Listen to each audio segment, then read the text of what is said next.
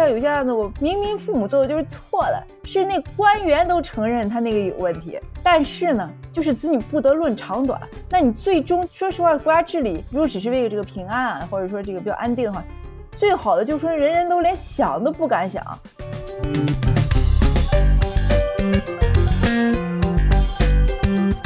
实际上，他当时的民法，呃，二九年、三零年的民法，然后已经三五年的刑法，就在当时在整个你放眼世界都是非常激进的，就是男女平等啊，包括亲子代借，这些都是立法，其实当时非常超前的，很多立法都是当时老百姓不能接受的。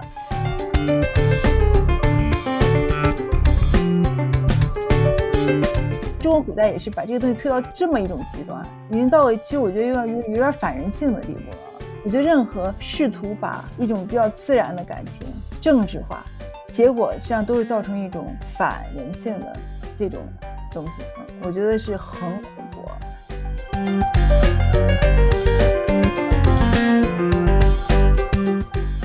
大家好，欢迎来到新一期的忽明忽暗，我是主播金迪。大家好，我是主播王晨。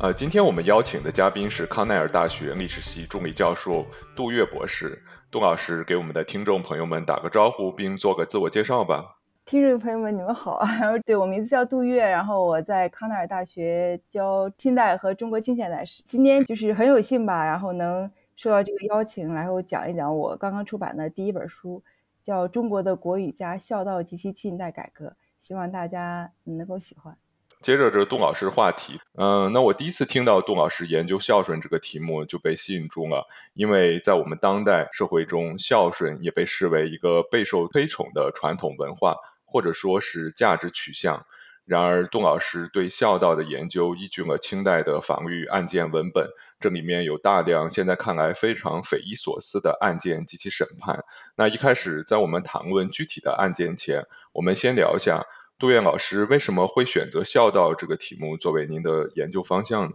嗯，我我选孝道这个题目其实有一定的偶然性吧，只能说。然后因为当时，呃，在选题那个时候嘛，我正好是我是博士第一年冬天的时候，然后有计划的其实怀上我的孩子，然后，然后所以后来在选题这个过程，准备博士综合考啊，选题这个过程中，一般就是整个都是在这个。怀孕啊，或者孩子很小这个过程中，这个，所以你就是想呀，做一点什么，可能做一点跟这个亲子关系有关的，完全就是因为，就是大家也知道，就是怀孕期间这个激素嘛，不光是对母亲，其实对父亲也是有，他那个激素很明显，他是为了准备你照顾婴儿，那个就是对这些亲子关系非常的敏感，就是那那个时期。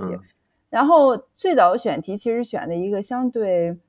比这更窄一点的题目，我是想知道就是中国古代。因为有一夫多妻，或者说一夫一妻多妾制的，然后就是说有很多种母亲，然后在我我看文献很多就是说，他说他母亲不一定是他亲妈，有的时候就是什么嫡母啊或者继母什么的。我其实特别想把这些母亲之间的关系，呃，以及这种母母子之间的关系和以这种多妻制之间，就是存在就是具体的一些制度来搞清楚。但是后来呢，我就是到那个档案馆去查档案，然后发现一件事儿，就是嗯。这个就父，我说这个子不是说指一定是儿子啊，就是指子女之间，就是父亲和子女之间和母亲和子女之间的关系，在清代的法律制度的约束上是非常相似的，并没有我们以前想的觉得，哎呀，好像是这个父亲是很有权威，母亲是很慈爱的，对吧？是不是这种？然后实际上这个对母亲的权威维护和父亲的权威几乎是一样的，就是在法律上来讲。然后很多比较极端的案例，很多是发生在就是母亲。对子女的这种规训，然后导致的一些人命案件啊，或者怎么样的，然后而且法律处理都是非常轻的。然后我当时想，哎，那我是不是要同时做父母？而且最终确定我这个就真正的选题，就是我在那个四川省档案馆看那个八县档案，是地方的县级的一个档案啊。然后看到一个案子，可能当时也是因为小孩刚断奶，我回去的时候，然后。就是心里也是很不舍，看那个案子受了很大的刺激，然后我就想，这样的案子其实大部分还是父亲，就但是我会稍微具体说一下这个案子，嗯，但是就是可能这种对小孩凶杀这种下手，其实大部分还是父亲比较多，也有母亲，但是比较少。然后我想，如果你想把这种案子包括你的书里的话，其实你是很难做这种只做母子关系的，肯定是要把父亲包含在其中的。然后这个案子呢，大概就是讲这个原则上讲不是一个命案。就是他就是在那个当时一个事故案件，然后我也是比较偶然碰到这个案件，后来我发现这种案件其实有很多，就是说这个就有一个人就跑去说说我外甥黄兴仁啊，说把他女儿在我门口摔死了，然后要来诬告我，然后这个就变成一个命案，然后这个时候因为是命案嘛，然后这个县官一般县官他不会去亲自去现场，但因为毕竟是命案，他就跑去，结果他就产生很多口供，就审了几轮嘛。然后这个口供就很有意思。第一轮呢，大概就是说黄兴仁啊，舅舅他上交这个状子，就是说他想借钱。原来可能家里还比较有钱，后来因为什么原因就是没什么钱。然后他舅舅比较有钱，就借钱。然后借钱呢，他带着他的小女儿，然后然后那个他舅舅拒绝借给他。黄兴仁啊，等于是就要把小女儿摔死，然后就诬告他舅舅杀了他女儿。然后呢，摔而且摔死就是你把小孩摔到地上以后呢，其实当时没死，然后大家都不肯去救。然后后来又怎么样？就大概这么一个结果，他就改了好几改，而且很古怪，就也没有什么新的，也没有什么证据，一定这样这样改。然后就在县官允许的情况下改了三次，应该是。然后最后就变成一个什么案件？就说哎呀，说这个他去探访他舅舅，带着他的小孩儿，结果呢就是不小心从他太太的这个就是小孩的妈的这个怀里跌落出来，结果双方都找人去救，结果没有救活，然后最后这个案子就等于不了了之。然后就说这个事故嘛，那怎么办呢？然后。他把这个遗体领回去埋葬吧，然后最后那个很有意思是这个师爷啊，就是就县官说是县官审案子，其实那我们看电视剧说包青天什么的，其实包青天可能自己都审，要不然他累死了。是这个，好像大部分都是底下有一些那个这个这个就是那种木友，就是雇了一些类似于这种司法秘书的人，否则他每个案子他都审，他不审不完呀，太多了。然后就是司法秘书，他就有一个注。他就说，那就毋庸详报，因为什么已经建立了这个一个事实，就是说这是一个事故，根本就不是一个杀人的案件。毋庸详报就是说，清代的这个案件呢，就是如果说是大案要案，它是要经过很多层的这个司法复核。比如说我们现在说是死刑，实际上省里复核就可以执行的，对吧？但是说在清代的时候，任何一个死刑都必须由皇帝签字，或者由皇权代理人，比如慈禧太后之类，就是说原则讲都是要皇帝签字，否则没法执行。但我们就讲有一些这个特例什么的，但是总体来讲是，他都要进行死刑复核的。然后一些严重的案例呢，也要送到比如说刑部去复核，刑部就类似于现在可能最高法院。然后还有相对不严重，可能要是送到省里复核。那只有什么不用复核的，就是那种特别轻的案子，只需要打个板子就算了的啊，或者像这种事故性的，它就不实际上等于不不构成一个真正的案件了，那就不用复核，就是这个县官自己处理就完了。行，然后这个司法秘书呢，就是这个木有就写。就是毋庸详报，就是报都不用报，根本不用复核了。行了，等于最后这个案子就皆大欢喜，看着就是很古怪的一个案子。最后这个就这样改改成这样，最后啥都不知道，就是谁，除非是县里的人，就没人知道这事就不了了之，就这么一个事儿。当时我看了简直是这个那新妈妈的那种这个激素，我看那个我就在档案馆里哭啊，几个小时都这个，我觉得这怎么能这样呢？其实我以前知道有这么一个案件的名字，因为我做法律史的嘛，就是青律基本上还是。大部分的罪名还是知道的，就青律有一条叫杀害子孙图赖人，就是说，你杀害子孙还不说，他是杀害子孙的目的是为了拿这尸体去诬赖别人。当时可能看也就看过，知道有这么个事儿，然后这简直这就是现实的 案例，而且最悲催的是，实际上最后没有按杀害子孙图赖人来判，杀害子孙图赖人呢已经是比较轻了，就比起一般的杀人案件，叫杖一百徒三年。所谓杖一百就是打一百板的嘛，就我们一般人的理解。这徒我们说的这个，我们现在说有期徒刑啊，这个徒在前现代、清代及清代以前，徒实际上是指省内的一种流放，因为当时并没有一种比监狱，然后让你在关着，哪有那么好啊？这个他都给你就等于是发配到比如邻的州县去给你这个做点苦力，所以徒三年就是徒到那里去做三年苦力，就已经是很轻的。一般杀人都是要偿命的，对吧？但这个连杀害子孙图赖人都算不上。因为之后这就不了了之，后来才发现这种案子不止这一个，好多都是这种不了了之的案子被改过口供，最后变成事故。哎，老师，那那似乎就是他们这些使用这些诉讼策略的人，他感觉对于整个法律体系怎么运作感觉很熟悉啊？是确实这运用的这些人，他确实比较熟悉法律，还是说这个做法已经形成了一定的普遍性呢？就说清代，其实现在很多最比较新的研究啊，就是说在这个关于这个清代民众到底对法律有多熟悉，我的感觉就是说他们对法律是大面上比较熟悉，就跟我们现在就是你说不去说不清具体的判个几年，大家都有概念。这比如你把你自己小孩杀了是很轻的事儿，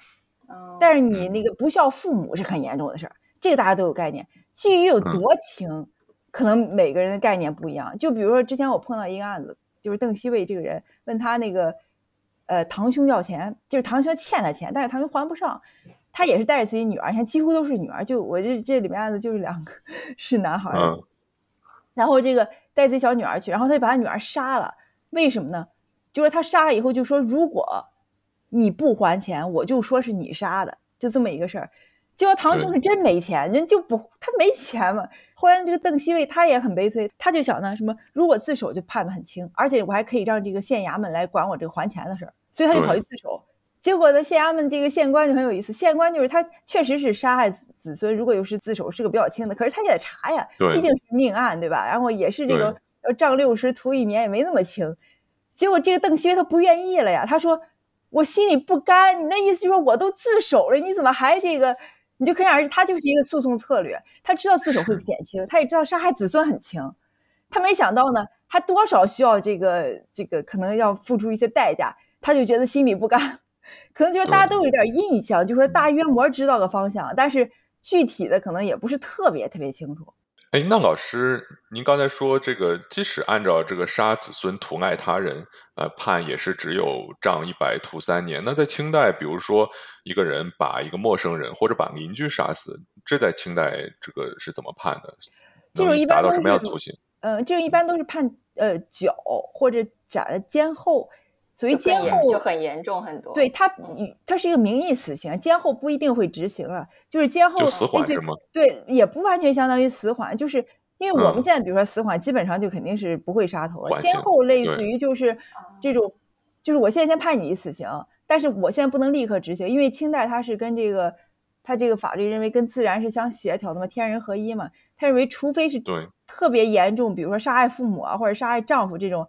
或者说一杀一家三人，就这种很恶劣的事儿，或者说反叛，嗯他一般不会在呃春夏去处刑的，他都是要等到秋天再去处刑。所以清代有个制度叫秋审，就是我现在比如说、你现在确实比如说把邻居张三杀了啊，然后就是判你什么监候，监候呢就先不杀，都关着。然后到个秋天，就是都到那个刑部去要进行秋审，刑部，然后那个如果是疑难案件的话，可能皇帝还要组织一些人一起去讨论。也原则就是说，那个宁肯放过一一千，不肯错杀一个，这是原则。当然也有错杀的情况啊，嗯但就是说他是比较谨慎的。然后这个必须还就叫勾，勾就是让执行，然后那个才会才会执行。如果说是但凡有一点可疑、可矜、可悯，就是有点可怜的，比如一个女的吧，她杀了丈夫，但是呢，这个丈夫对她非常非常差，比如把她曾经打伤过什么，就是但凡有点可怜的，她就不会勾。只要连续三年，皇帝免勾。就皇帝也没有说不杀他，他只是没有勾啊，只要连三年不勾，这个人就改成流放了，就不杀了。所以每哦年清代其实是这个执行死刑是非常非常小心的啊。这大部分送上去的死刑案件其实是执行不了的，最后都改为流放了，这种是比较多。嗯所以他就说，比如你杀杀人，他是个名义死刑，尽管不一定能执行，但他至少是个死刑。那你杀害这个子孙的话，这个就是这个，那差别就是非常之巨大。就是哪怕你屠赖人，也不过是个屠三年。这个明代加了一条，他说如果是比较恶劣的这种，他可以内边充军，就是发到邻近的省充一下军，就是干一个苦役什么的。但这也比这个死刑这差太多了。而如果说杀害父母，哪怕是这个事故性的，比如说一个比较变态的案子，就是嗯比如说上面就是弄一个那个有个人在底下干活嘛，在坑里可能接一个东西，上面是一个那个很大的，类似于像那种人工的吊车一样，结果那个土不小心给砸下来，把他爸的底给砸死了。这种完全是事故，就没有任何的。其实清代是非常讲究 criminal intent 的，就是你这个犯罪意图的，没有任何犯罪意图，就这样也是要凌迟处死。凌迟这么严重？对，就是千刀万剐。按照清代那个理论来讲，这子女就是说父母身上掉下来的肉，就是如果说的比较干什么，他们有时县官就是他那个给老百姓说，他就是这样说，就是说，那你没有你父母，你原来在哪儿？你就不过父母身上一块肉，他就是你杀害父母，哪怕是就包括像精神病犯罪，如果精神病杀了邻居的话，那根本不可能判死刑，因为他自己都没有。就现在一样，对不对？您不可能让精神病去这个，但是如果精神病把父母杀，那还是要千刀万剐的。当然，这个其实是在清代逐渐加强，在清前期、在康熙时候不是这样的，它是不断的一个加强的过程。那到乾隆以后，基本上精神病杀害父母，这种完全是没有任何犯罪意图的，那也要千千刀万剐，根本跟其他死刑案件处理都不一样。但你杀害子孙就是处理的非常的轻，哪怕你是恶意的，哪怕你是为了图赖别人，这都已经是最恶意的了，就都处理的非常轻。何况是如果说，比如杀害子孙的话，如果说不是恶意，比如说我儿子顶嘴把他打死，这种就不用负任何法律责任，就就这种，这差别非常大的。这和我们现在道德标准真的差了很多。就前面听上去，杀子女是最轻的杀人案里边，然后杀陌生人，然后杀父母或者是杀丈夫、妻子这种，应该杀妻子其实是杀丈夫是很严重的，就是跟杀父母差不多，但是可能有一些缓刑的能能多一些，就是但是杀妻子没这么严重，但是也是名义死刑，就是绞监后。只有杀小孩那真是不是杀小孩，可是大孩，就是说他不管你成不成年，就杀子女那真是这个。感觉不像命案，就是他那个判的极为的轻啊。对，就他是遵循一个就亲子尊卑这么一个秩序的。您您可以稍微介绍一下，就大概是一个什么样子的，就是关系吗？对，就是首先它是儒家这个体系，呃，可能我们后面有可能还会谈到，就是法家也是讲尊卑秩序的，但是法家基本上在法律上只维护亲属之间，只维护父子，呃，父母和子女之间的这个尊卑。儒家它是有一个系统。它是有一个五福，就是说家里的各种亲戚，你要为他服丧几个月。其实，在现实生活中，大概除了对父母，其他比如说为兄弟姐妹服丧一年，那你要兄弟姐妹多，你这日子没法过。这不，他不是真正的，就只有对父母其实就管的比较严。你对其他那些亲戚，各种亲戚都有各种不同的丧礼的等级啊。有些很远的房子亲戚都要服三个月啊，等等。然后他是按照你你的这个亲疏以及尊卑，就比如说吧，就在我们看来，舅舅和叔叔都是差不多的，对吧？但是在这个清代的话，你你给叔叔或者伯伯服是一年的丧，给舅舅只服三个月的丧。这个时候呢，比如说舅舅把你打死和叔叔把你打死，这个就是不一样的。因为叔叔跟你虽然说就是他们都是你的尊，但是呢，他们的跟你的亲叔是不一样的。舅舅比较远，这个叔叔比较近，所以叔叔把侄子打死可能就处理更轻一些。舅舅把侄子外甥打死也会处理轻一些，但是就没有叔叔打死侄子这么轻。嗯，就类似于这种，他是按照丧服的远近又有尊卑在里面。就比如说，呃，如果兄子打伤弟妹，这种也是处理的比较轻的。如果是堂兄子，子子就是姐姐啊，就是堂兄堂姐打伤堂弟堂妹，这时候又比那个兄子打伤弟妹要重一些，但是比凡人要轻一些。他就是有一个既有远近又有尊卑吧，啊，而且尊和长还不一样。就比如说你这个同样是亲属等级差不多，比如说你表兄或者表姐把一个人打死。他就比起，比如舅舅把比一个人打死处理又重一些，因为表兄表姐是长，就是同一辈儿的，比你年纪大。那么舅舅就是尊，他是跟你不一个辈儿的。那么从最尊卑，呃，明显的就是这个父母和子女之间的关系，这个叫斩催三年，就是服三年的丧，而且要穿那个最高等级的这个丧服。这个大概只有父母的丧在古代真的是遵守的，其实是二十七个月，并不是三年啊。包括像那个官员，如果你不好好服丧的话，那基本上官也不用当了啊。这个都要很严重的处理的，这个非常严重。另外，这个祖父母一般在法律上等同于父母的，外祖父母看情况，有一些在有些情况下是类似于祖父母，有些情况下可能就更相当于伯叔这种关系，就取决不同的这个刑事犯罪是不一样的。总体来讲，就是祖父母父母一般会被连称，然后他们就是等级是最最最严格的，而且祖父母又比父母更加的这个等级分明吧。这个不是说，其实祖父母的福制是比较轻的，但是因为祖父母实际上是压了父母一头，他有一个法律原则叫统于所尊。就比如说一个案子，这个案子大概就是说什么呢？是一个这个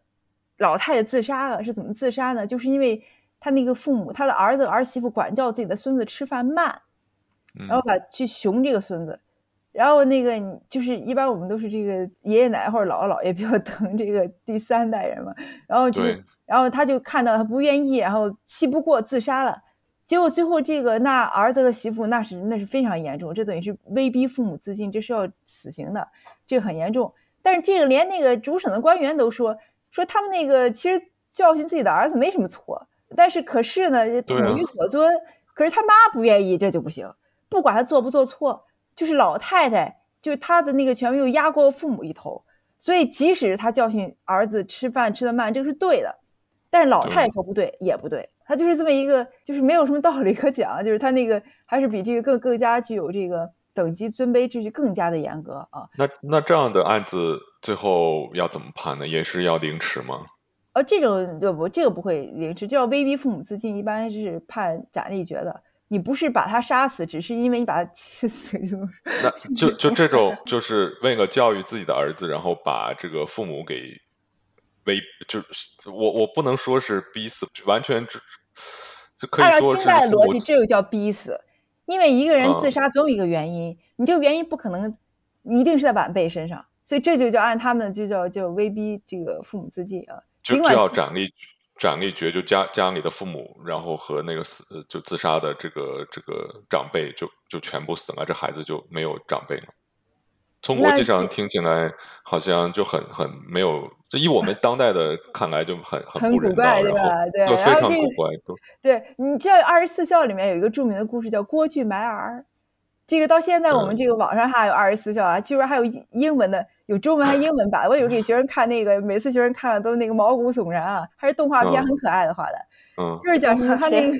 真的就你现在就可以搜 二十四孝，然后那个它里有带那个英文翻译，因为很多二十四孝的它有很多卡通版，有的不带英文翻译，然后我这个上课的有有英文的，然后那个正好带英文翻译，很这画还很 Q 的，就是讲什么嗯郭巨埋儿，就是呃就是讲这个郭巨，然后家里比较穷啊，然后这个奶奶又比较疼孙子，然后那个嗯好吃的都给孙子，然后他没多少钱，就很很那个。后来他跟他老婆一商量，说这个我们把儿子埋了吧，这样省下的这个东西就可以给这个呃老太太吃。然后说嗯是儿子以后还可以生，但是妈妈只有一个，他们就跑去真的就带抱着小孩去埋。结果呢，挖挖挖，结果挖一坑，挖出一一块金子来，呃，上天奖励他。那你你想想，是不是很恐怖？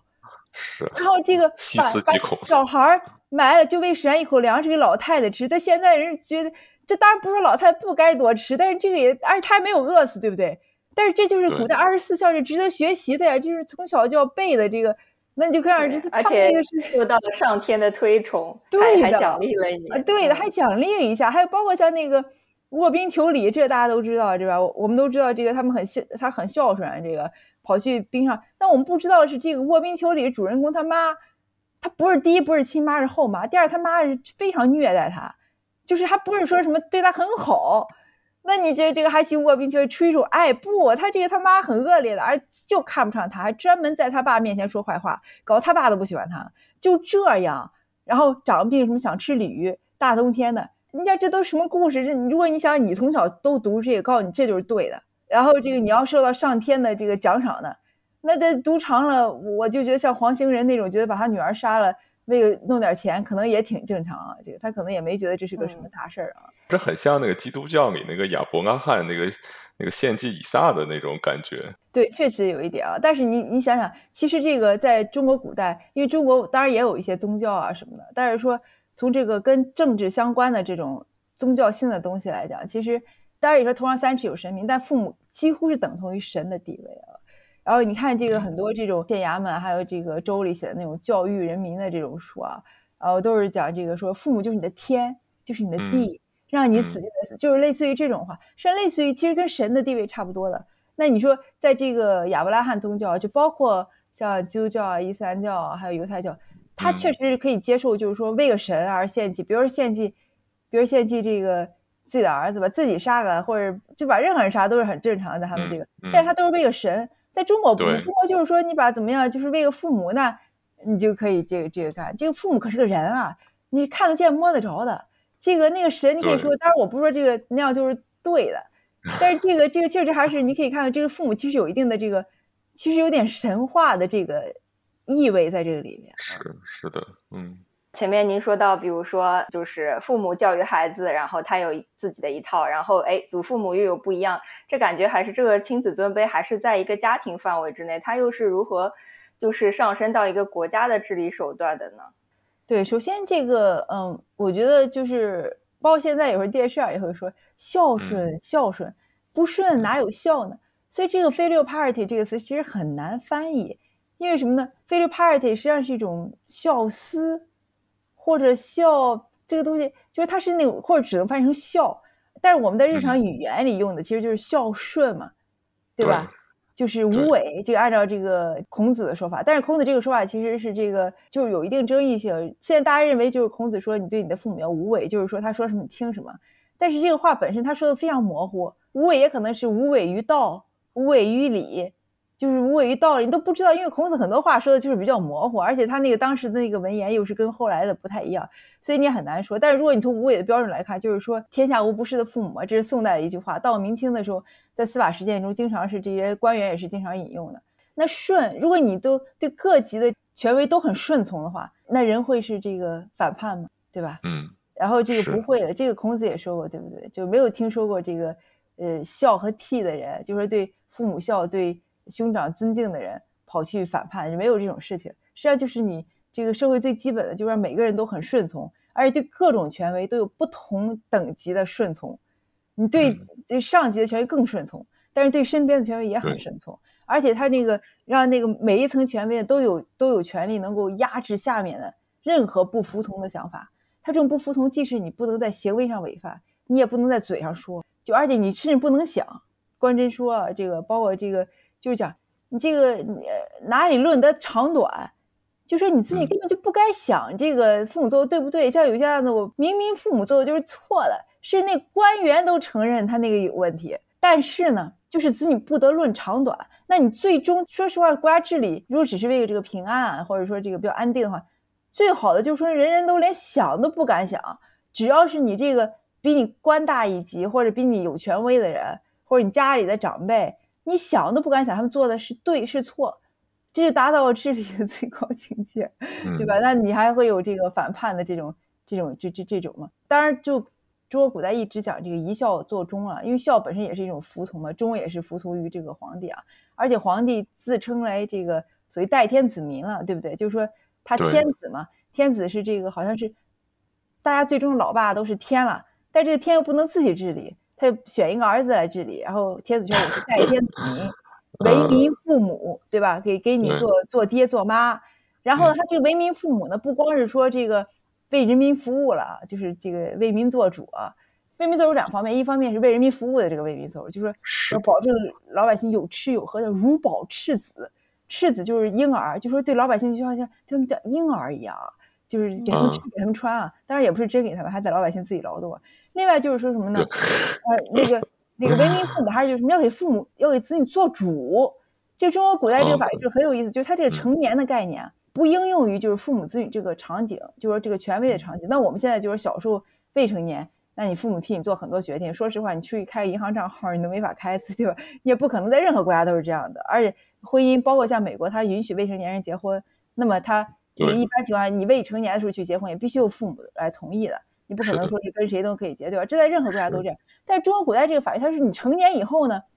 就是你你不管多大，你五十岁、六十岁、七十岁、八十岁，他那个法律很有意思，就说八十岁的母亲叫恩养儿子，叫五十年。你说他八十岁个二老太太能有多少劳动？肯定他儿子养他，对吧？但是只要他还活着，就要恩养他儿子，他要为他做主，他说什么都是对的。而且说什么给他找一个老婆，不是说什么他控制儿子婚姻，而是什么给他得给他找个配偶，这是对他一种恩，就是嗯为你做主。还有这方面，就是替你把所有事情都决定好，你就干就行了啊。那你从小就是觉得，哎，那就是那种都被教育，第一你要服从你自己的父母，第二是各级官员都是你的父母。那这个确实是，我觉得这个可能还是这个是在类比上吧，就有一定的这个更多的这种服从吧，对吧？而且你在惩罚那些比如说不孝啊、不服从权威的时候，这个这个制度特别好在哪儿？就让你特有参与感。你想，人人都有私心啊，哈，对吧？就说什么到头来你子女还孝顺你，还是孝顺你自己，对吧？嗯说不孝的儿子哪能养出孝顺的儿子呢？哎，你也想对呀、所以你对这些都特支持，然后你自己嗯感觉特别还，你惩罚别人不但你不想的是什么让我嗯感觉，呃，想让我顺从，他不这样想，他觉得什么这是增强我的权威，因为基本上人人，当然有些光棍他没有孩子，但大部分人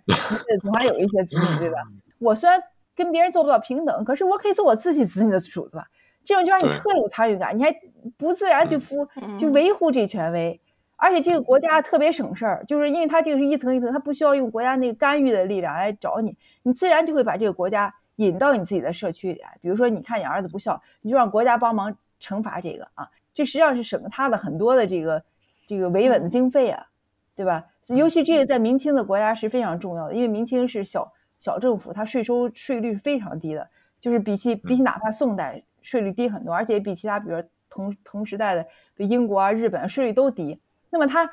税率这么低，他养不了很多官员，就是他就用一种家庭的伦理道德，然后强调一种顺从，然后这个宗族啊、家庭，然后让每一个人都就是增强你的顺从性吧。这个而且它成本又比较低，相对来讲，这个可以可以说是这个一箭一箭双雕啊。所以到近代改革的时候，这个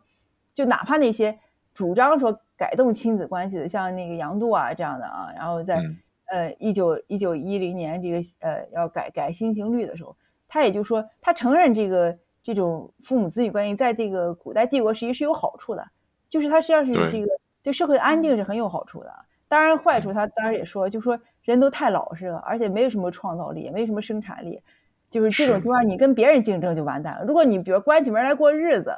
那你这个就是你 对你很好的，你又安定，然后你成本又低，这样成本低相对老百姓有好处，那征税少呀，不用养很多警察，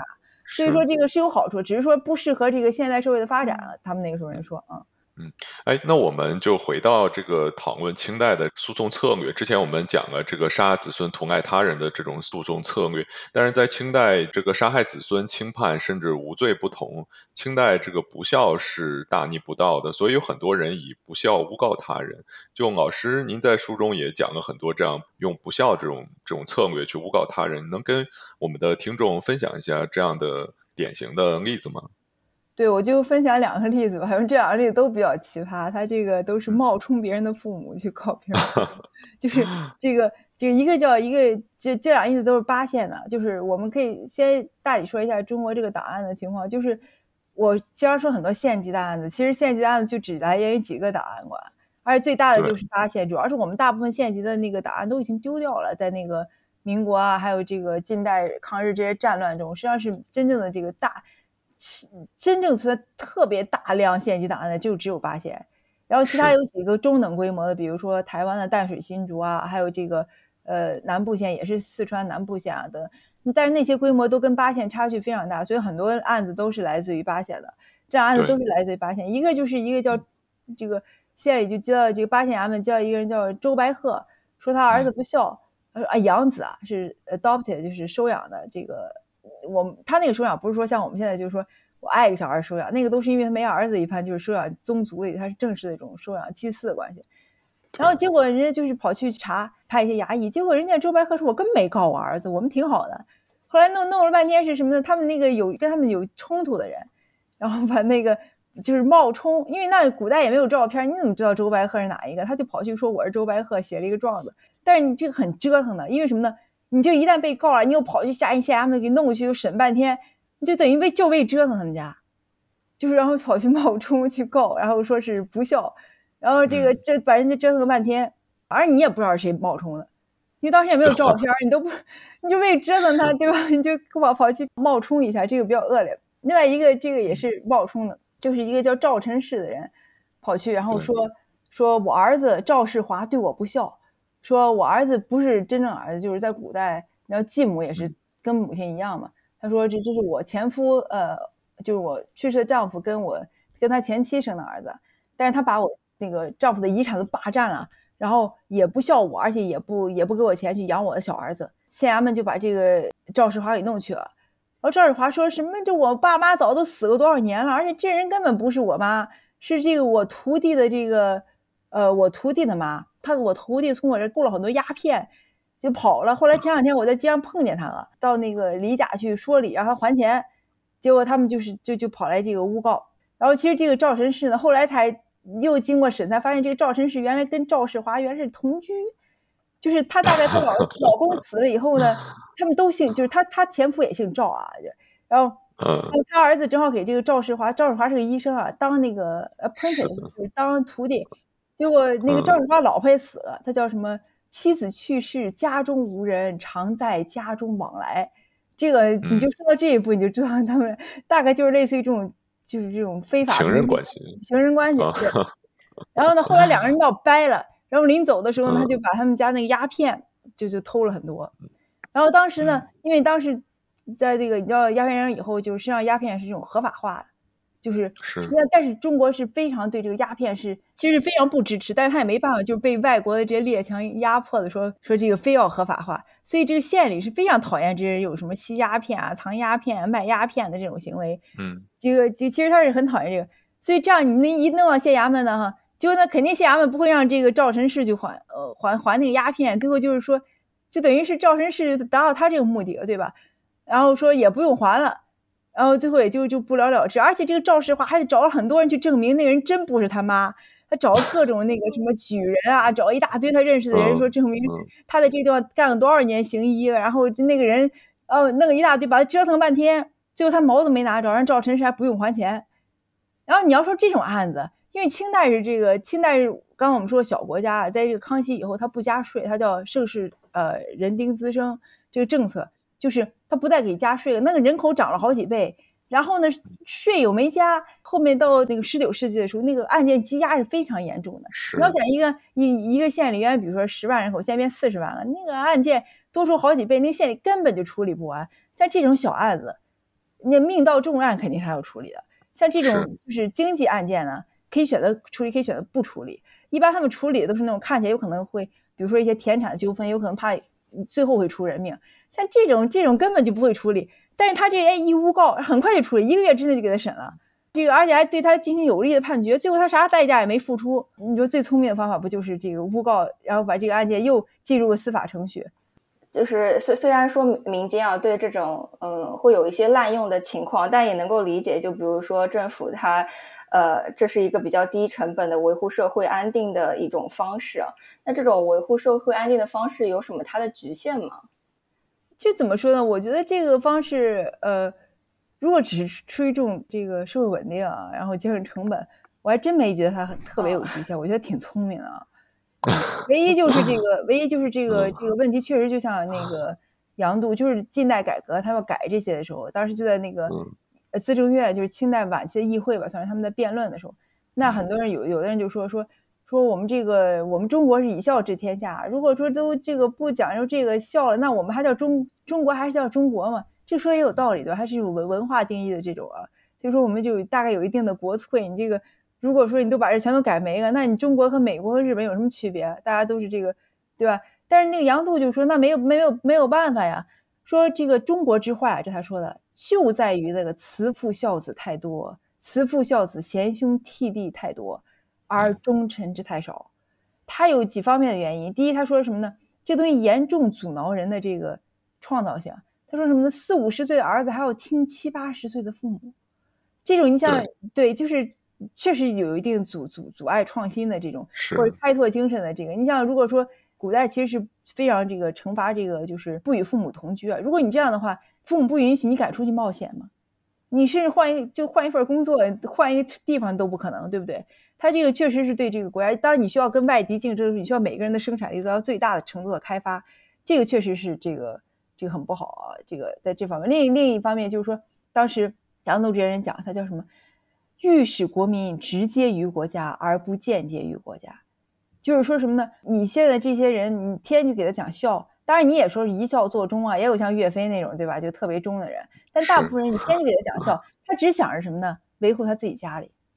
他根本就不把国家当回事儿，或者说只当做一个很边缘的一件事儿，就先把家里家里搞好了再说，对不对？那这种情况下，你国家要强大还有可能吗？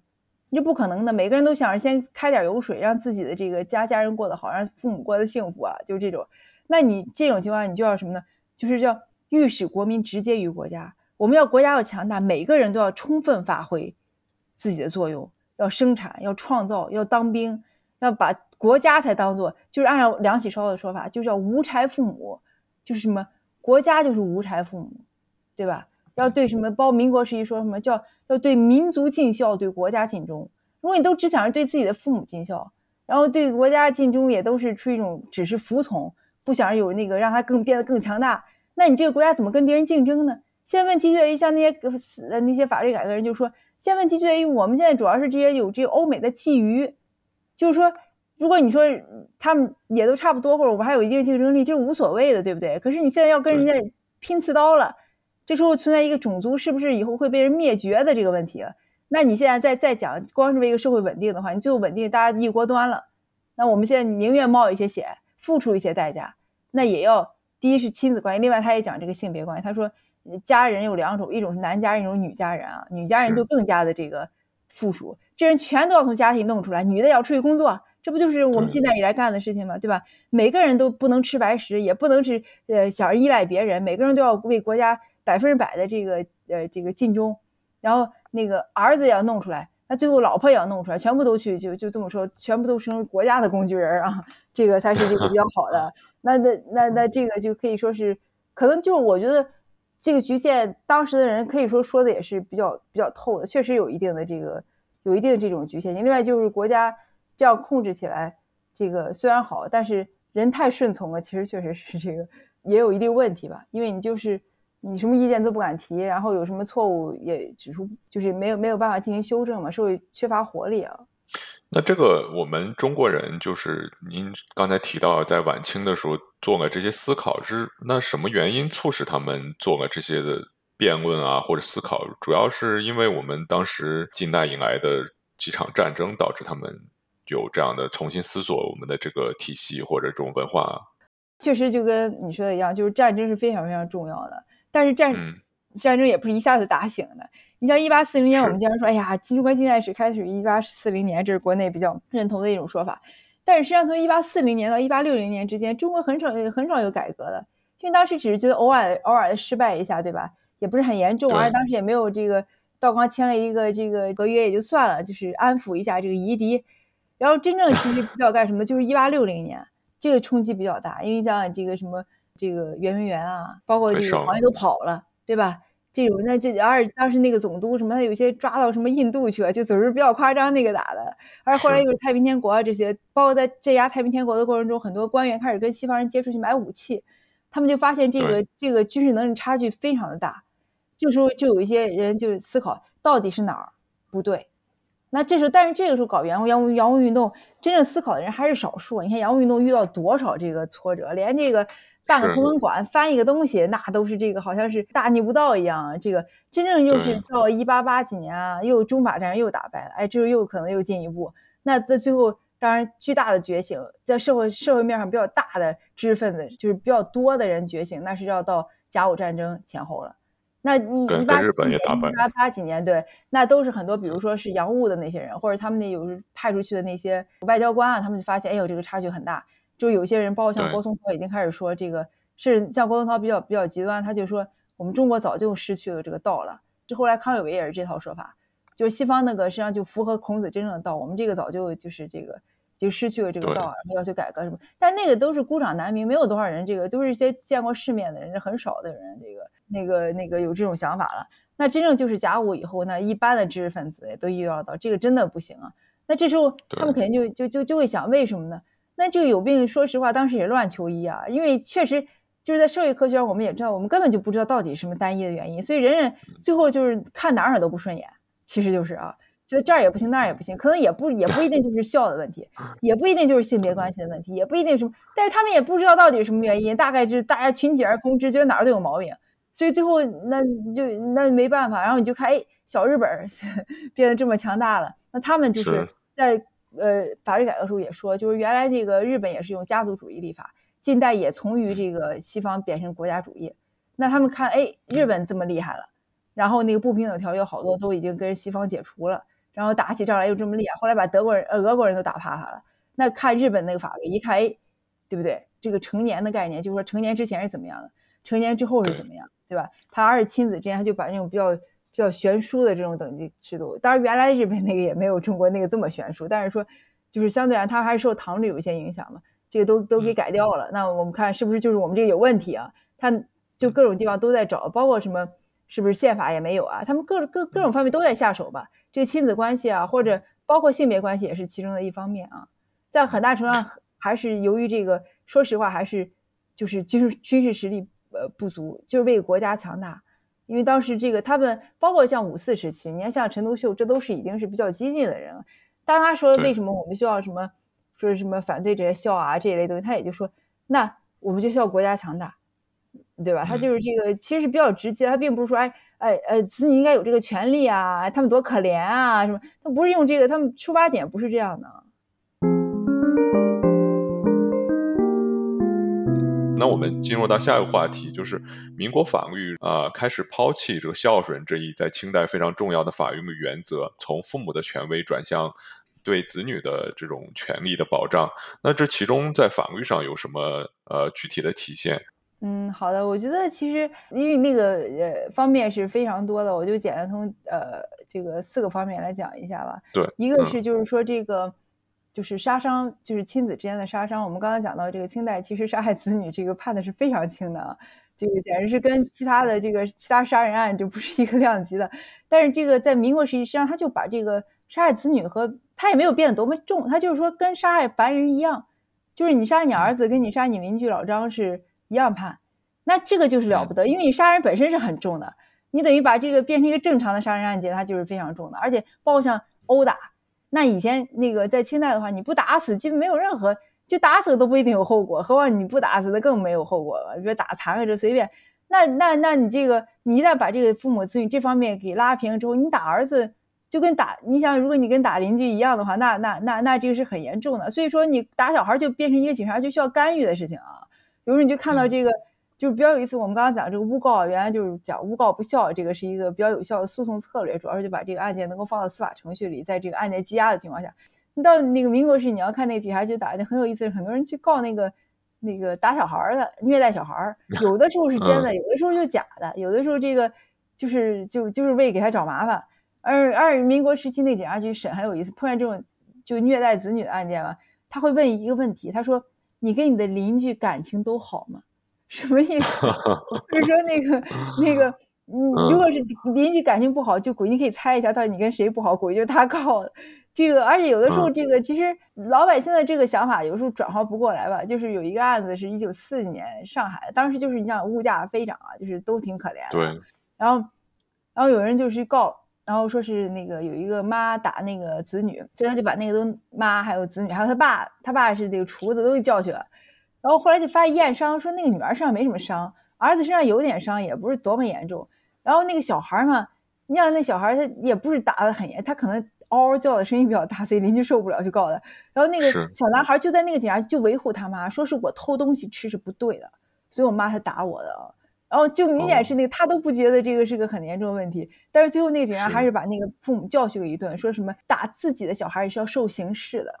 就他没有真正给他判，但但是他是有虐待子女，这个是可以判刑的。他其实就是说警告他们，就是说你自己的小孩是不能打的，这不代表没有打小孩的事儿，但就是你打小孩你是可以告的，而且很多人确实是在告。有的是诬告，有的就是真的。比如像这个案件是个真的，只是那个小孩自己都觉得，对他来讲，他他觉得他妈挺可怜的，就是在那个警察局。我当时看了觉得很有意思。你可以看出这个 打小孩都大家觉得是很严肃需要管的一件事情啊。好像比我们当代的法律好像还还还更严格，在这个保护子女的权利上是这样吗？对，其实现在的法律在。原来讲打小孩是也是可以管的，只是现在没有人去搞这个事儿。但好像现在我们的警察不太会，警察可能不管了。对对，警察不管，但是实际上会管。对，但是在法律上来讲，其实父母自己现在也是一样的，并不是说打子女跟打父母就有什么差别，只是这个可能就没人管了这个事儿啊。嗯，然后呃，再一个就是讲这个就是互相之间的诉讼，在这个清代你是几乎不可能告你父母的，而且。就有两方面，第一是这个，如果是比如说你告诉你父母得实，就说是真的啊，证明是真的，然后你也要仗义百徒三年。你还记得仗义百徒三年是什么？杀害子孙屠外人，对吧？对，才仗义百。你这是什么？你要杀害子孙屠外，多么恶劣的事情！仗义百徒三年，这是什么事情？你我告我父母，还发现这是真的。最后还要仗一百徒三年，就可想而知这个，他几乎你就不可能去告。如果没事的话，你就你就算告出来是真的，你自己还要仗一百徒三年，你干嘛呢？而且呢，清代几乎不接受子女的口供，比如说跟父母的口供有这个冲突的时候，几乎你子女的口供就被认为是无效的，哪怕邻居的口供都是跟子女的口供是一样的。他就是非常维护父母的权威。到民国时期，这个就变成一个非常就这么说，你可以告你自己的父母，然后财产啊、婚姻啊这些都可以告，就是变成一个。平等的一个法律人的这种，你就看到很多案件，他有诉亲子之间有诉各种这个各种形式诉讼。那你在这个清代你是不可想象，你怎么可能为这种鸡毛蒜皮的事情，国家不允许你跟你父母去打官司，对不对？他这个诉讼也是可以的啊。另外就是另外两方面，就是一个是婚姻，这个是我们认为婚姻是个性别问题，其实你是当然是个性别问题啊，但是说它也是一个亲子代际的问题。那你在古代并不是说只有女的没有婚姻自由。男的也没有婚姻自由，他就父母包办，对男的和女的都是，对啊，我们都觉得那女的好可怜，没有婚姻自由。难道儿子有婚姻自由吗？他只要他妈他爸还在，绝对不可能有婚姻自由啊！这是很明显的，这个就是都是包办。实际上，这个当然我不说这不是个性别问题，因为女的还要嫁到男家的，对不对？一般来讲，但是问题是，如果你从这个这个婚姻，就是说这个这个这个婚约来讲，这更是一个代际问题。因为男的也不根本不能自己找对象，当然你可以找个妾，如果特别有钱的话，那就是娶妻的话是不可能的啊，这就完全是一个。那民国时期他就是说立法，就是说，首先是未成年的，不说二十一岁找成年，婚约就是二人自行订立，所以你就发现你这种有的人就是自己跑去结婚了，你父母没有任何办法，他就是跑去结婚了啊。而但是你也可以同居，到民国时期到国民党时期，他同居也不管了，就是你不想结婚，你同居，警察局也没法管你。说实话啊，只要成年，未成年的原则上讲呢，是这个也是要子女自己订立婚约的，只是父母是有 veto 的权利，就是说有这个否决权。当然，在实际操作，我们都知道，到现在都有所谓包办介绍的，父母同不同意，这个实际上这种社会压力。但在法律上讲呢，就是原则上讲，父母是根本没有权利子女订立任何婚约。然后对未成年人呢？也只是说未成年人自己订立以后，你可以把他这个否定。对成年人更是这个，就是人成年人结婚不告诉你都没有任何办法。当然这是原则，现在也是有这原则，不代表这会这事儿会发生啊。但是他是这样，你可以说对父母权权利实际上有很大的剥夺，尤其是对这个女方，因为很多以前你知道这个就说这个卖女儿嘛，就是父母他在女儿身上投资，那以后要嫁出去，他是实际上等于把女儿卖给男家，收一大笔彩礼的。这种你像有的时候女儿就跟人跑了。这个，那你这个根本收不回投资啊！像有一个案例，这个 在那个上海，他那个他他父亲跑到跑去告说什么谁谁谁诱拐我女儿，结果弄了半天是什么呢？实际上是他那个他是把女儿许给那家，后来那家就因为战乱了四几年没有钱，那个没有钱支付这个彩礼，所以死活不让结婚。就他女儿什么年一旦一旦成年，人自己就搬去跟他未婚夫住了，然后人家就是不理你这茬事儿了，而且警察局没有任何办法。但是你可以看出，他根本不是说什么哎，那个人好不好，配不配上我女儿，他就想要这钱。他那个话说特直白，他说女儿就是这个这个这个养大不能白养，人家就是这么说的。那但是你这个其实就就存在一个白养的问题。如果你说他他可以独立结婚，那人家真结婚了，你又没办法。这个在婚姻上，那么在财产上也是，以前父母是对子女的财产有监护权的，哪怕是比如说儿子他是主要的劳动力，他妈也可以把所有的钱要来，你只要拒绝给就可以送到县衙门打板子。那到民国时期的话。一旦成年子女可以独立，他有一个家制，他有家长和家属。但是，一旦子女成年，他可以独立，就不需要再从你这儿领钱了，可以找个工作。他就是离开家，可以自立门户，他自己就是一个家。这时候问题就存在一个问题，就是养老怎么办？以前你权威这么大，你可以要求这个这个成年的儿子把所有的钱都给你，然后你一点不满意，你他就没有任何办法不养你。说实话啊，这个到了民国期，这个就变成一个问题。这个民国也是要求说。这个子女对父母有一定赡养义务，跟我们现在是一样的啊。就是说，但是他那个赡养的有很范围很大，并不是光子女要赡养父母，包括兄弟姐妹之间、配偶的父母，还有什么家属，就各种人都可以都都要求需要赡养啊。就所以你看，要父母就变成一堆需要赡养的人之之之中一个，而且只有在父母没有没有自立，就是没有自己不能养活自己的情况下，才能要求赡养。你不能说什么。我有钱，我有财产或者怎么样的，然后我就是什么的，我儿子挣很多钱，我看着眼馋，我就让他去给我赡养 或者怎么样的，这是他就是说他他是有这种福福利性，社会没有国家没有能力提供福利，实际上是让自己对他进行这种帮扶，他并不是一种就跟以前那种说你的财产不管你挣多少钱都是我的啊，这种事就不可能存在了。子女对自己的财产有独立的支配，这个是有巨大的一种对他有巨大的赋权了啊。这个，尤其是在这个你成年以后，你可以自己找到工作啊，或者怎么样的，这种你对父母对子女的这种控制就会大大的减轻。我我想追溯问一下，因为当刚才我们还在讨论说甲午战争失败了之后，然后在探索就是一些新的法律准则，然后现在一下子好像在民国时期，亲子关系发生了巨大的变化，给子女赋予了很多权利，财产和婚姻上面就更多的权利了。就他是突然就这样颠覆了吗？还是说他就是有一个过渡的这么一个？感觉就到这当中能不能稍微顺一下？对我大体说一下，这个民国时期，因为你知道这个政权更迭比较频繁，每次做法律史的人做到这个地方头都大了。我有一两节就是完全是把说这这几年又有这个草稿那个稿草案，这看起来头都大，因为你也记不住。我就大体来说一下，就说民国大体法律改革分为两期，一个是这个晚清和这个北洋时期，再一个是国民党时期。那个晚清和北洋时期，大部分的法律框架实际上是在晚清的法律改革来确定的，只是那个刚法律还没改一半，然后就清就灭了。所以说那个 呃，民国早期它刑法是比较激进的，它是这个大清新刑律，嗯，它叫现行新刑律，其实就是大清新刑律啊。这个实际上基本上是照抄的，几乎是照抄的日本的那个民法。然后这是一九一零年的新刑律，它是比较就是比较像西方的，嗯，它对亲子关系已经是做了极大的。你想日本当时日本那个民法基本抄的是德国的，所以已经是这个 它残留一点点这个就是亲子的这个等级制度啊，这个但它民法上是非常保守的。因为民法原因是这样的，他当时那个民法草案还没讨论完，大清就灭亡了。到北洋时期，他没有，你知道那个时候议会动不动就解散了，动不动又哪天，他没有什么机会来立立新法，所以他就没有办法，他就用的叫《大清现行刑律》，呃，民事有效部分，实际上就是一个大清律过渡到新的刑法民法之间，曾经有个一零年的叫《大清现行刑律》，它有一定改革，但是总体来讲还是大清律的框架。它其中有一部分就是说所谓互婚填土的部分。就是所谓民事的部分，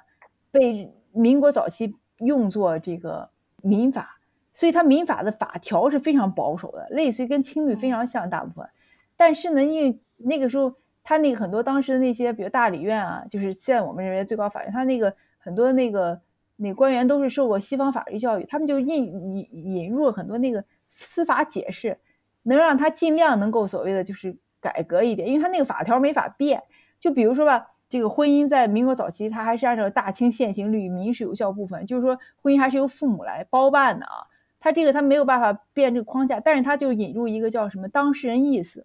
实际上我们英语就叫 consent，在伊斯兰社会还有西方社会，这 consent 在这个婚姻里就是同意，这是最基本的概念。包办当然都存在，但是你包办完了，至少子女得同意吧？是。中国这个最奇葩的这个前现代法律，就是他根本没有同意的概念。你父母这个婚约一签，已经结婚了，至于你俩见没见过、同不同意，完全是这个不相干的一件事儿。但是他到民国时期，他民国前期，他法条因为他没没办法，因为政治的原因没法变，他就引入司法解释，他说要要要这个当事人同意，就说子女必须同意，不同意他没法执行。你看他就是在这个基础上有有一定的变革嘛，他没法彻底的变。然后到了那个国民党时期，国民党就是所谓的革命的政府嘛，我们当然认为现在认为。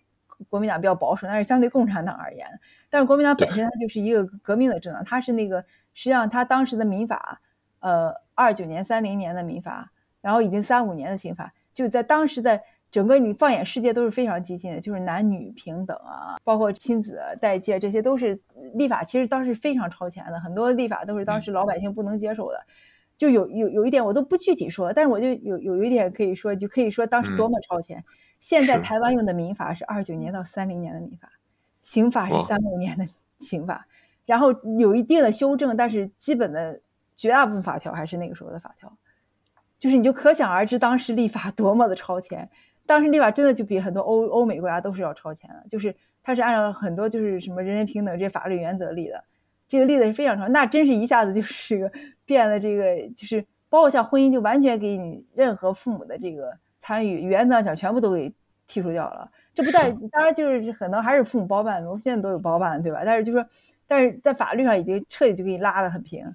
然后那个继承法马上就是儿子女儿都一样，就是一下子给你那个是非常革命的立法。当时社会上确实有很多不能接受的，而且那个对于很多父母来讲，他根本就不能理解这个东西突然就变了。就比如说有些人就跑到那个法院或者警察局，他去告那个忤逆不孝，就根本没有忤逆不孝这个东西了。然后人家警察只能给你翻译一下，说要虐待父母，可是你虐待的标准又很高，调查来调查去，你很难。你想，你得多么，你得打他、骂他才能虐待。如果你只是对他比较不客气，给他白眼儿，这都不能叫虐待。所以那人跑去搞来搞去，就是你就可以看出当时的社会有很大的撕裂。一方面确实是由于这个城乡差距比较大，城市和这个乡村差距都比较大。另外，哪怕就城里的人来讲，你突然来一些这种法律。对他们来讲，这个思维冲击很大的，他们觉得很多东西根本不可理喻，或者这个跟他们想的完全不一样啊，这个，所以就是造成很多不适应的情况。那我们刚刚讲过，民国这个法律非常先进之后，那到了新中国之后呢，这个父母与子女的关系呢，完全被另一套话语体系所替代啊。那发展到文革时期啊，甚至会出现这个子女与父母啊互相检举揭发。那老师，您是？怎么去看待或者理解啊这种父母与子女的关系的发展到这样的一个程度呢？是不是上一套还没有接收，已经又直接过渡到下一套去了？对啊，所以就我们想想吧，到六十年代的时候，那时候已经开始告发父母了。但是我们想，六十年前、五十年前，一九一零年、一一年的时候，那个时候那还是天下无不是的父母啊。就是你看那个是 CM 那个时候还在讲这个，这才五十年，那可以可以说这是这是这是嗯 upside down，就是上下完全颠倒的，可以说是。天地反覆，对，对，就我们觉得这个新中国，首先说在法律层面上，其实是跟民国是一以贯之的。因为新中国，我们就知道一点法律史，就知道新中国一直到这个改革开放以前啊，实际上只有两部法律：宪法，还有那个婚姻法，没有民法。对，所以一嗯般来讲，这个亲子关系都是按照在法律法院实实际的执行都是按照民国的民法来执行，只是嗯他们不这么说，因为当时没有别的立法，所以说其实并没有变得更激进，就是在法律上来讲并没有更激进嗯，但是它在逻辑上来讲，其实这个它这种逻辑实际上是跟这个呃晚期以及民国以来的法律是一以贯之的，就是说实际上个人都是原子化的，直接跟国家嗯联系。只是民国没有走到这种极端，它在法律上走的当然比较超前，但是在意识形态上来讲，就是呃，他比如还是讲的中国传统文化呀，甚至比如孙中山，对吧？我现在住这地儿，这个旅馆就是在这个孙中山南洋纪念堂边儿上，非常近啊。哦那个孙中山叫国父，那个那孙中山很多孙中山崇拜的一些，就是说孙中山说的都没有什么错的，什么都是对的。其实你跟天下无不是的父母也没有，他那个逻辑没太大区别啊。他还是要借助一些这个，就是我觉得当时的人，很多人还是私塾教育出来的，很多人的脑子就是说，包括一些上层，他们哪怕搞革命，他们还不是到那个完全这个，就是彻底抛弃不用，只是在法律上他们就基本上是走的比较超前，但是在实际的他们还是认为应该要尊重一些父母啊，尊重一下权威啊，对吧？而且国民党本身也是个专制的政权，他们也是这个，也是觉得可能尊重权威对他们可能也有一定的用处吧，所以他们并没有去，就这么说，他会允许子女去告父母，他也会支持子女。如果说是这个符合这个法条，但是他也不会去号召大家去，比如说造父母的法案这种也是没有的。那到新中国成立以后，它是一个非常革命的激进的一个政府。那五十年代其实还有一定的延续性啊，我们可以说到六十年代，实际上文革这个东西并不只针对父母的，针对一切权威的。对当时就是每一个人这么说吧，我们的这个国家，这时候跟政府已经不能同一个，因为国家实际上就是毛主席。因为你看，就别政府，你也可以造政府的法，比如说什么上海公社，对吧？可以造任何人的法，只有一个人的法不能造，就是毛泽东的法你不可以造。然后毛泽东这时候实际上代表一种抽象的国家，而这个国家甚至跟政府都有可能在某种程度都有割裂，因为你也可以造政府的法，只是不能造毛泽东的法。这时候就存在一个问题，比如毛主席，毛主席实际上是反对别人叫国父的，当然他不是这么说，他实际上超越了国父，他是大救星啊，这个实际上连人都不是，你父还是个人呢，对吧？他都大救星了，这个那那就比比人还这个还要高出很多倍了啊，这个那。嗯这种情况下，你就到文革的时候，他是让所有人就破四旧嘛。那父母就代表一种旧势力，代表一种权威，叫革命无罪，造反有理。对任何权威，哪怕对政府，你都是可以造反的，何况你对父母，对吧？这种情况下，再加上一些，比如说什么红卫兵，他们青春期的小孩本来就跟父母有冲突，这时候就那那那很容易就是什么，我是毛主席的孩子，那个时候说我是革命的孩子，嗯那你怎么能能这样这样对我？这种你要看现在研究很多回忆录，什么都很多啊。这个，嗯那而且当事人的一心想的就是说什么以国家为父母，这个国家其实我就说是变成了一个毛主席了，对吧？如果这种逻辑的话，你就只有一个，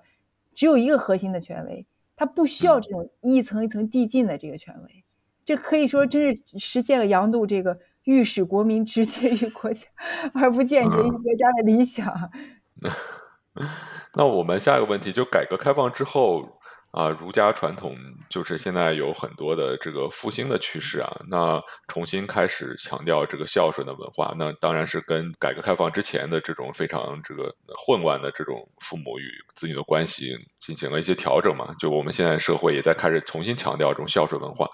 那张老师，您看来是什么东西来推动这种所谓的文化的这种呃复兴的？嗯，我觉得首先有个基础，就是说文革之后，大家重新对这个家庭觉得非常非常重要。这个不光是孝啊，包括就是夫妻关系，因为文革时期确实是走的比较、比较远啊，只能说。就是说把这个近代以来这个逻辑推到一种种极回归致，而这种就跟我们讲的，呃对，是一种回归吧，就好像我们说这减肥这个，如果减的太过容易反弹，这个这 个确实是这个，你得到都到那种。就夫妇之间，然后亲子之间互相告发、断绝关系，可以说没有比这个再极端的事情了。所以到这个文革之后，实际上你真是到文革后期，当那革命热情下来之后，其实最很多人发现国家是靠不住的，真正靠得住都是家人。所以在文革时期，比如文革以后到八十年代之后，很多人已经开始回归家庭，觉得就我们，特别是比如说九十年代以后，我们不谈政治，对吧？家人的幸福小康这是最重要的，这时候核心已经回归到家庭。这是我们在讲，哎，是不是在这个基础上，这个孝或者孝顺又有特别有这个有回升的这个这个趋向？尤其在近年来啊，我觉得可能有几个方面。那从国家和个人的角度来看，都是有不同的这种机制，然后让这个孝这个可以说就就得到一种复兴吧。从国家来看，首先是国家肯定是希望这个，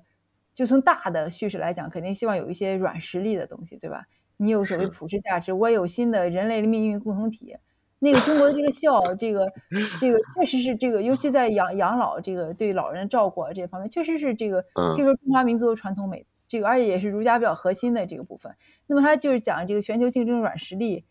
呃，这个来讲，实际上是这个孝，或者说这个儒家总体来讲也是有一定的吸引力吧。就比如我最近在新加坡这个做研究，实际上新加坡很多的，因为新加坡是华人社会，百分之七十几都是华人，它有很多政策实际上是非常受这个中国古代的这个。不是中国古代就是中国这种传统文化的影响，比如说，它呃，新加坡那个有那个祖屋嘛，就是新加坡绝大部分人都都是租住在这个，不是是购买这个由政府这个补贴的这种祖屋里面，然后它那个就比商品房要便宜很多啊，但是它还它那个补贴有各种各样的补贴，有一种补贴就是说，如果说呃呃你在父母这个社区的多少公里以内来买房的话，是国家要贴好几万。新元一一新元几乎相当于一美元啊，就说他就是很多，他就说希望你住的跟父母近一点，然后对他进行照顾，这个肯定是就是他有很多这种就是有点中华民族传统美德的这个，确实是有这个 普适性。而且其实我们觉得这个呃，我们都在讲欧美啊什么不讲孝，但是欧美实际上很多真正到晚年，一般也有一个子女跟父母住的比较近，就这种是人性里天然，他这个把这个东西做出来，确实是有一定软实力的这个作用吧。另外就是说，我们现在讲老龄化社会，这个大家都是非常关注的，尤其是在这个计划生育啊导导致的，就是比如两个年轻人要养四个老人或者怎么样这种情况。那以前就说什么计计划生育好，政府来养老。那真到这个时候，你就发现我们现在这种现收现支的这种养老模式，实际上你是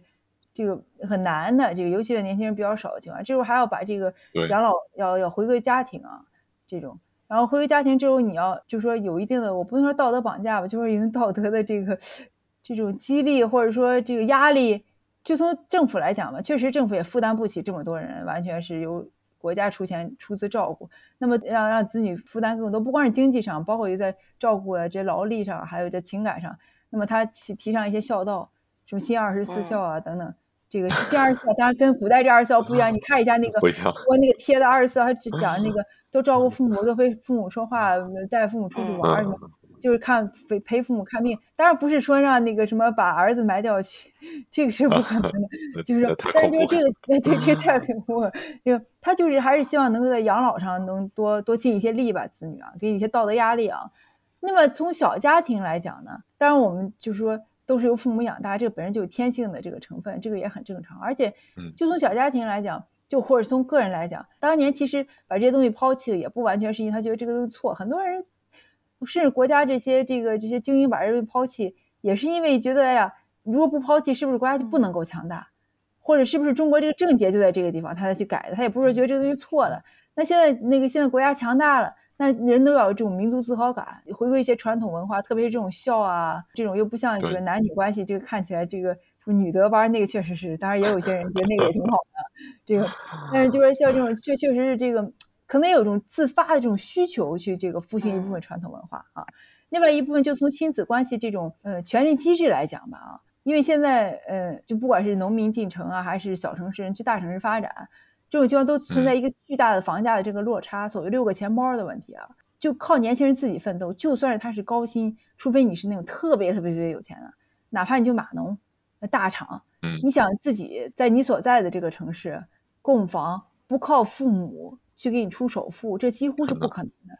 然后，即使父母出完首付之后，你的那个收入供完房贷也基本只够生活的。然后这时候，如果有个小孩子，如果父母不帮忙看的话，你是根本不可能负担得起这个找保姆或者去送到这个幼儿园的。这就等于小家庭实际上完全非常很大程度经济上依赖于这个，就是上一代。这种情况下，父母就自然有很多的权威。这个就是。实际上是经济问题。你要真是农村那些特别就是自己也没有多少资源的父母，实际上现在农村的老人自杀率也是很高的。你想光靠道德上压迫子女进行呃尽孝，这个是很难的。但是你说在城里，如果你说你房子首付也是父母出的，小孩也要父母给带，甚至什么父母还要帮你还还房贷，这时候父母的权威自然就有一些上升。这时候对于他们来讲比较有利的就是讲把这些孝道这些东西就拿出来。有时候他们也不会赤裸裸的说说，哎，我就给你的这个，你拿我的钱，什么吃我的饭，嘴软。他这个多难听啊！他说，哎，你要孝顺，这个大家都可能这个都能接受一些，对不对？所以说现在这个存在一个父母，确实是尤其在城市里，这个对这个父母权威，尤其是现在我们虽然包办的婚姻。可能少一些，但是说如果说是父母不同意，恐怕这个婚姻很难结，对不对？甚至现在像严玉祥先生呃研究的，现在很多那个离婚也是包办的。你在那个法庭上，那个都是双方父母在吵架，这很有意思啊。因为你如果父母和和这个，比如说女婿或者儿媳妇合不来，你这日子根本没法过下去。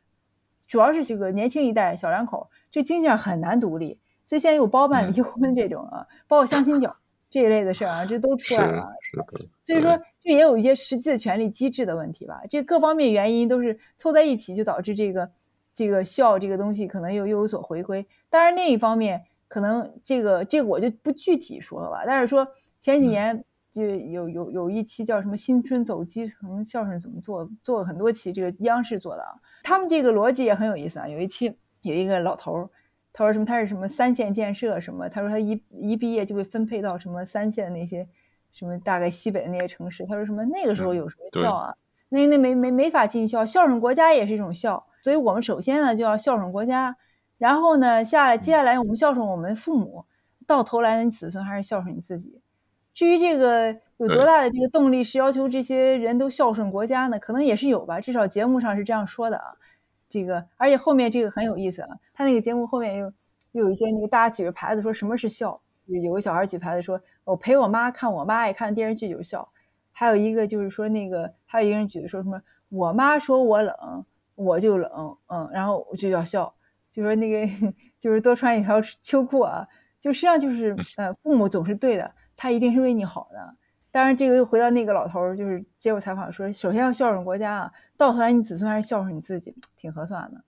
那我们前面提到像新二十四孝之类，都是从道德层面去号召或者是鼓励大家。就是我们现在有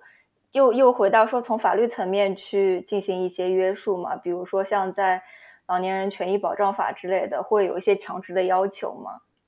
对我们现在国家，就是为什么很多人说这个孝？我觉得现在孝虽然有的说。这种在意识形态啊，或者在这个道德上有所回归，但是实际上，在我觉得很难达到清代那种天罗地网、法网恢恢的效果。主要就是我们现在立法，呃，没有跟上，然后也很难跟上，因为你现在很难再把当时那种比较极端的立法，这个再介绍回来了。这个，但现在比如说像老年人权利保护法，就说的都是非常虚的。就比如他说，哎，你这个不跟父母同居啊，就要经常回家看看。然后呢？对，你又不回家看看呢？他说判你三年有期徒刑。没有，这种就是说是这个叫英语就说叫 pay lip service，就是嘴上这个这个说一说，对吧？他就号召一下，但实际上并没有真正在立法上做出这种像以前那种清代那种强制强制的那种行为。毕竟我们现在国家治理的逻辑，说实话还是那种预示国家、预示国民直接于国家，不间接于国家，并不是那种层级式的治理。所以他对这种父母权威的维护。毕竟也不可能做到那个时候那种就是全力以赴的这种维护吧。我觉得就是说，现在更多还是局限于一种意识形态啊、道德啊这种、这种、这种。可能以后可能会更加的。现在因为现在实际上是，呃，父母那个赡养是非常判的非常少的。可能在这方面以后可能会加强一些，要求你必须，呃，保证父母有一个基本的生活，而不能比如一个月给个几百块钱，可能根本不够用的。可能这方面有所加强，但是可能，嗯，我觉得跟清代应该还是会差别比较大的，不可能这么系统性的。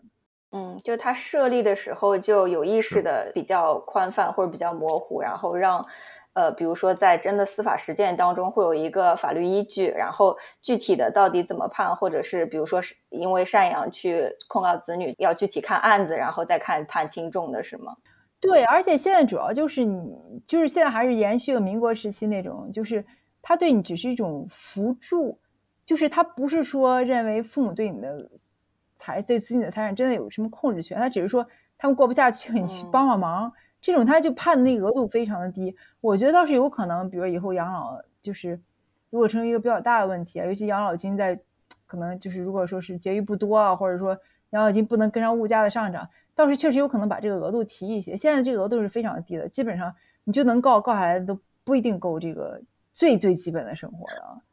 然后我们前面也提到了，就是我们从您的研究生发出来，然后从清代聊到现在啊，在整个研究过程当中，会对您个体有什么感受上的变化吗？包括对您和父母啊，您和子女的一些关系的看待上面，您您觉得有什么影响吗？嗯，这个其实我不知道该怎么说，就是因为我父母 非常爱我，然后我父亲去世比较早，但是他当时就是他去世之前，也就是。他我十岁时候他去世的嘛，但是之前也是就是非常疼我啊，对我是这个百般的这个，就是从我学历史很大程度也是跟我父亲喜欢历史有关，然后然后我妈妈对我那是全心全意的付出。当时我去做档案的时候，就是基本上孩子都是他带的，因为我先生白天也要上班嘛，而且就是从我们个人的变化来讲，其实以前没有孩子之前，我先生跟我更更像自己像个小孩啊，就是。然后有孩子之后，我们变化真的很大了。这个我很能理解为什么。其实这孝这个东西的，就是它的基础是什么？实际上就是一种亲子之间的感情，真的就是是它是有一个很强烈的基础的，并不是一个生造出来的东西。嗯，但是呢，我就感觉任何感情政治化了之后都很恐怖，就是它是被实际上等于被帝国国家利用了，然后。像这个儒家还是说的比较温情脉脉，所谓的一笑作忠。那韩非子说的就是非常这个叫臣是君子，是父，妻是夫，三者呃顺则天下治。就是他就说的非常直白，就说我提倡这东西就是为了让你让你顺从，让你这个就是为我政治服务的。中国古代也是把这个东西推到这么一种极端，已经到了其实我觉得有点有有点反人性的地步了。我觉得任何试图把一种比较自然的感情政治化。结果实际上都是造成一种反人性的这种东西啊，我觉得是很恐怖。这个包括其实这个不光局限于像清代那种非常极端的这个，包像安德森那个本迪克安德森，他讲那个国族主义、爱国主义所谓的这个，就讲近代以来，实际上这个国族主义很大程度的这个话术就是说，把它把这个国家比作父母，有的是 motherland，有的是 fatherland，有的是这个母国有的父国的。包括像纳粹德国 Vaderland，Vader 不就是这个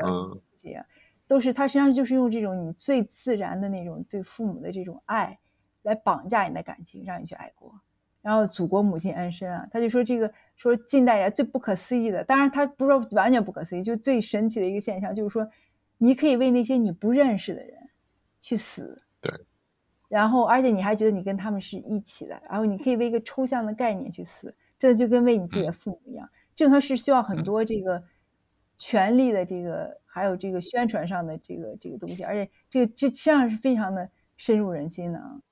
那杜老师应该把我最后想问的一个问题也提前回答了。就就我最后一个问题就是，您研究孝顺与国家建构的关系的这些学术理论中，对我们现代社会有什么启示意义？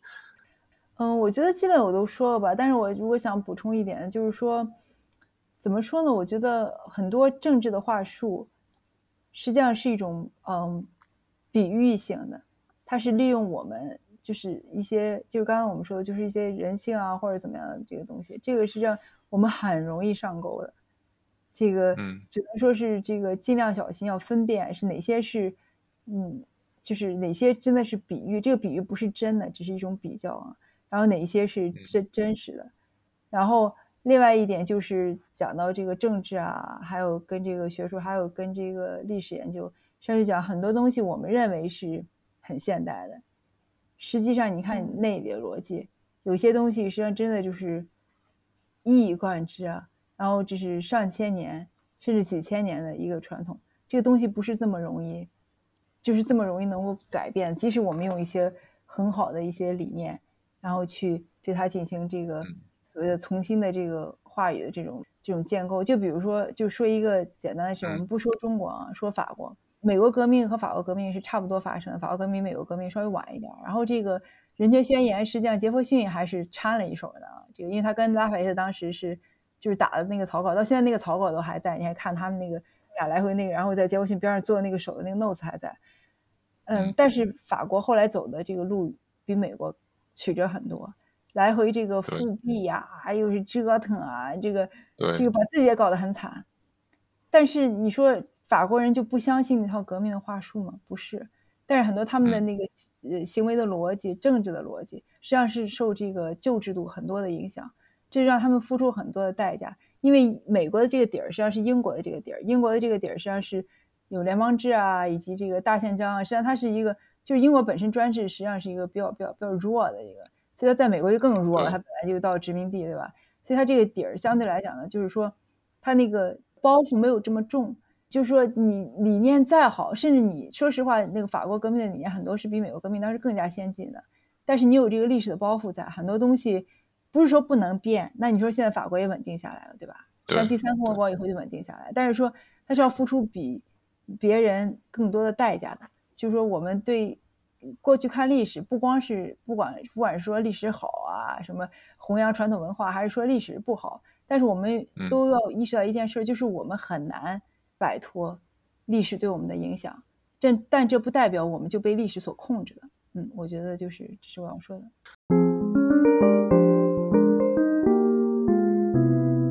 最后，感谢杜月教授参与我们的节目。杜老师今天讲的非常精彩啊！我们读历史往往就是要呃见往知今。像杜老师说的，国家通过某种意识形态绑架民众的个人感情，确实啊非常危险。这对我们当代人也非常具有启示意义。啊，值得我们警惕与反思。那么今天节目就到这里啊，欢迎大家在喜马拉雅、小宇宙、Apple Podcast、Spotify 搜索并订阅我们的频道，或者在微信公众号上搜索“忽明忽暗”，关注我们，给我们留言反馈。那我们就下期再见啦，拜拜。